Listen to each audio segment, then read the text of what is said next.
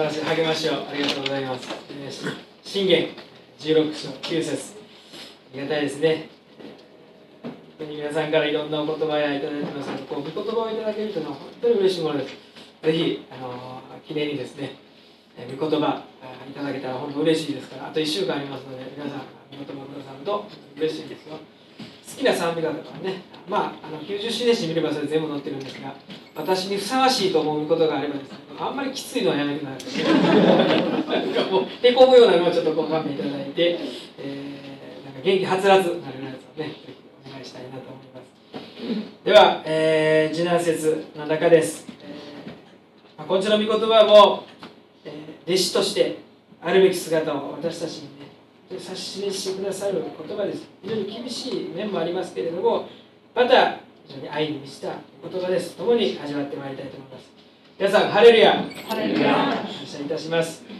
今日はですね、まず、パウロ先生のお姿に学びを得たいと思うんですけれども、弟子、イエス様の弟子になるということ、すなわちクリスチャンになるということ、イエス様の弟子というのはどういうことかということですね。第一義は先週言いました。何も心配はいらない。全部神様からもらえるということがそのスタートです。あの漁師だった荒くれのペトロとかですねアンデレとかおおよそ宗教指導者なんて柄ではないですね。みんなが神様の御言葉を聞きたいと思っている時に夜通し漁をしてそして網を洗っていた男たちです。何にもしてないしイエス様の方なんか向いてもいない、でもイエス様はその地に行かれてあなた方を人間を取る領主にしてあげようと言われたんです。そしてプラス夜通しかかって魚が取れなかったのか。こっちに行ってね網を下ろしてごらんなさいって言った大量がもらえたんですね。すなわち全部イエス様は用意してくださるということ。ですから私たちはあ今イエス様に招かれたと。感じればすぐにでもイエス様の弟子になることができるっていうの。ですそしてあとは一人でも多くの人にイエス様の愛を伝えていくってことに尽きると、まあ、お話をさせていただきました。ではその従っていく中でですねどういうふうに弟子として成長していけばいいのかが今朝の箇所なんですね。非常に厳しいですね。ローマ帝国によってユダヤ人はみんなここに住むなって言われたんです。いつも思います。聖書ってさらさらさらさら書いてるけれどもすごいことですね。強制退去させられる。人生の中で私そんな経験一度もないからその凄さが分かりません。でも戦時中などありましてね。あなたはここに住んではいけません。この苦しみは大きいと思いますね。普通そういう目にあったらどんな人生を送るのかなと思います。仕事を奪われて家を奪われてどんな生き方をするんだろう。それでもこのアキラとプリスキラという夫妻それからまたパウロ先生は離れた場所で出会ってそこでそれでもイエス様のことを神様の愛を述べ伝えていこうとしているわけですね、まあ、そこすごいというふうに思います。特にパウロ先生なんですけれどもこの時パウロ先生は強制退去される必要はないんですね。なぜかというとエリートでローマ市民権を持っていたからです。当時ユダヤ人でありながらローマ市民権を持つっていうのは教師と呼ばれる人です。それからお医者さん。それから多額の納税者。こういった限られた人たちだったんです。でパウロ先生はそれを全部満たしている非常に裕福なエリートでまた賢い人だったんですね。それでもパウロ先生はあえて土地を追われたユダヤ人同胞を追いかけてそこに神様の御言葉を述べ伝えに行ったんですね。しかもここでやっていることはテント作りって書いてある今まで先生先生って言われた人がですよ。宗教指導者の中の指導者だった人がテント作りをしている。そこまでしても イエス様のことを伝えたいとこう弟子の姿を学ばされるわけです。すごいですね。身を費やして神様のことを述べ伝えようとしているわけですそんなパウロ先生なんですけれどもしかしそのユダヤ人たちに口汚く罵られるともう知らんっていうわけですね。やめた。あなたたちの血はあなたたちの頭に降りかかれ私には責任がない。今後私は違法人のとこに行くと言って伝道をやめちゃうんですねこの人たちに対してすごいですね。聖書は何でも書き残しますね。偉大なるパウロ先生がですねもう知らんもうやめたって言ったんですよ。そして本当によそに行ってしまったんですなんというこれが弟子か。この恩重温厚なっていう言葉ですね、えー、先ほどもしましたが恩重というのは穏やかで優しくておとなしいこと敦厚というのは人情が厚く親切で心遣いの細やかなこと主の弟子とはもう核ありたいと思いますけれども全然違うんですね。罵られたら知らんって言ってやめてしまいました。なんと短気なことかと思うかもしれませんね。でも十二弟子に比べたらまだちょっとマシです。十二弟子たちはですねイエス様と一緒にこう村々を巡って伝道しようとして一生懸命やっていたらですね言うことを聞かなかったんですねある村を。そしたらどうしようって言ったらイエス様天から火を降らせてこの村を焼き払いましょうかって言ったんですね。あのエリアの、まあ、逆手に取ったような感じですね。エリアの奇跡を。もう燃やしてしまいましょうよって言ったんですね。どれだけ短期で起こりやすいんだろうと思いますね。それがでも弟子ですよイエス。でもああ自分だなと思いますねイエス様の弟子って。自分が一生懸命やってることをけなされたら怒りますね私たちは。ねえ。どうでもいい時なんかいいんですけどね。でもあなたのためにやってるのにこんなに一生懸命やってるのにいいことをやっているのにもしケチをつけられたらどうですか？まず100%起こりますね。これ弟子たちの姿です。だって自分の立場も地位も捨てて仕事も捨ててそれでもあなたのためにってやってるのにけなされたんですよね。受け入れられずに。むしろそんなことなんでやってるぐらいに言われたわけですね。後を読めば身の危険を感じるぐらいの恐怖感を覚えてる。それぐらい迫ってきていらん。何をするっていうことですよね。私も同じですね。心の中で思います。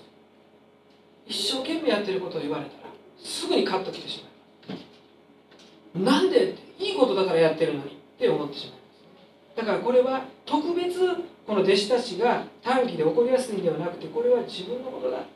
普通の人のことだって思わされでもそこで聖書は何でこんなパウロ先生の偉大なる世界最大の宣教者のこんな部分を書き残すのか。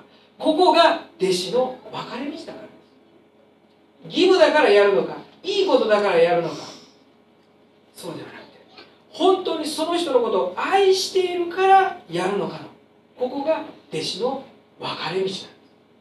ここがクリスチャン。ここがイエス様に従う者の分かれ道なんです自分が得をするから。自分がこれで理解を得たいいことだからやるのか。そうではない。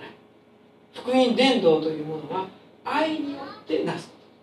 ことここが弟子の分かれ道なんですね。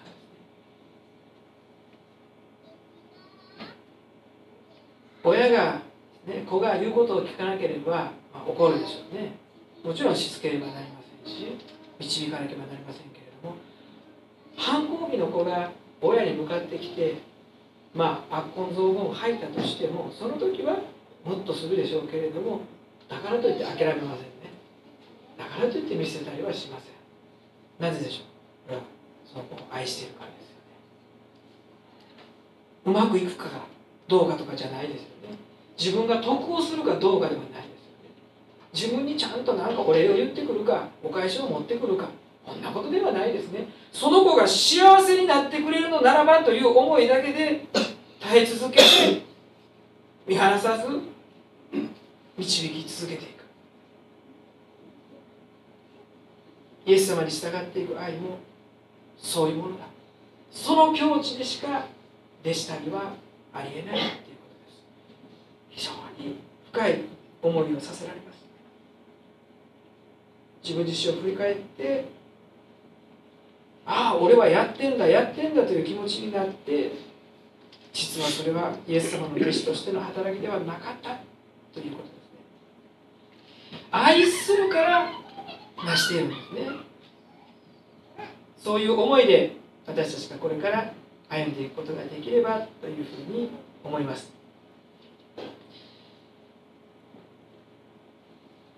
楽は苦の種苦は楽の種っていうことがあるんですけど弟子としてやっていくっていうことは本当にその通りだなっていうふうに思います。うまくいかないことが多いですし伝道っていうのはとかくそんな簡単に実るものではありませんから。でもね私たちがもし楽をしてね自分の言うことを聞いてくれる人自分がやったら褒めてくれる人そういう人ばっかり相手にして楽をしてやっていたら結局は負の身を刈り取ることになるんです。楽っていう言葉もねいくつありますよね。人が人様が汗水垂らして一生懸命頑張ってるのにずるしてサボって楽してる。これは必ず苦しみを刈り取ることになりますでもね苦しいんだけれどもみんなのためにそしてそれを理解してもらえないんだけれども頑張ってその時は苦しいかもしれないけどその後本当に得られるものは本当に見て楽しい人生ですよね。苦しみもそうですね。今言ったようにちゃんと分かってて自分で分かっててこれが本当にその子のためになると思って認知してねその苦しみは苦しみだけれども生きがいがありますよね。そのところで。で振り返れば思いっきり努力できた時の時間っていうのは本当に幸せです。その時は苦しいけれどそういう苦しみはいいですよね。でもねあああの時やっとけばよかった。なぜあの時にこうしなかったんだろう。そういう後悔の苦しみっていうのは一生つきまといます。そして二度とそれは取り消せないんですよ。あの時やっとけばよかった。どうして愛せなかったんだろうか。なぜ厳しい言葉をかけてしまったんだろうか。分かっていたはずなのに本気でぶつかってきてくれたのになぜ受け止めきれなかったんだろうか。そういう苦しみは嫌ですね。人生を振り返ってああサボってた。ああズルをしてきた。ああ自分に嘘をついてきた。そんな苦しみは本当の苦しみです。私たちはイエス様に従いながらいい意味での苦しみを共にしたいと思います。そして本当の楽しみを得たいなというふうに思うんですね。天において神様と共に天使と共に天の見つかりたちと共に賛美しそしてその愛に満たされて永遠の命を謳歌する。そのようなですね神様の恵みをでたくさんの人と分かち合いたいわけ。ですで今朝大竹口拓也君が洗礼を受けるわけですね。感謝のことだと思います。実際牧師が教会の中のまるで中心家のような働きをし礼拝の中においては説教の時間を与えられでもそ、まあ、これも大事ですけれども洗礼に至っていくということは私は絶対兄弟姉妹の愛だと思う。それなくして洗礼はありえない。今回もそうですね。誰かがそっと大丈夫だよって言ってくれるわけです。何が大丈夫？でもね愛しているから大丈夫っていうのは伝わるんですね人間の考えで突き詰めていたらね人生大丈夫って言えないんです。誰に対してだって。でも言うでしょ？親は子に対して絶対に。大丈夫だって。できるって。言うじゃないですか。何が根拠ですか？どこまで保証できるんですか？でも言うでしょ？本気で言うじゃないですか。大丈夫だよって。なんとかなるって。言うじゃないですか。親子に対して。愛しかないですよね理由は。これがイエス様です。イエス様はあなたと共にいる。恐れてはならない。パウロ先生に対してあなたの民あなたの友は大勢いる。そして私はあなたと終わりまで世の終わりまであなたと共にいるとおっしゃってくださった。その愛によって一人一人が洗礼に至っているわけですね。本当に感謝したいと思います。本当の洗礼式はたまたまもう1ページ前の使徒原稿録第16章のパウロ先生とシラストが獄中に捕らえられた時に大地震が起こりその中でああもう自ら命を絶つしかないと思った。看守がですね誰一人囚人を逃さないで共にそこに残り続けたパウロ先生のもとでその主の救いを信じた。洗礼とは逃げ出すんじゃない。罪から逃げ出すんじゃない。嘘ついた自分から逃げるんじゃない。ごまかしてきた自分から逃げるんじゃない。洗礼というのは罪深き弱き自分自身でありながらも完全なる神様の愛によって守られてさあそこから大丈夫って生きていけることなかし。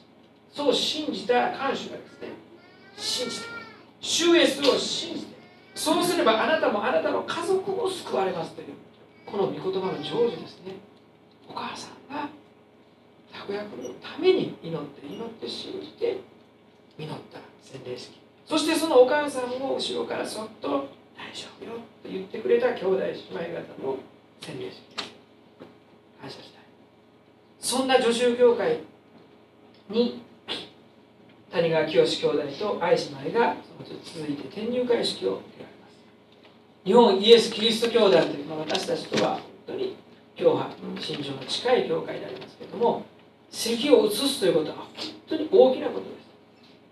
大きな決意です。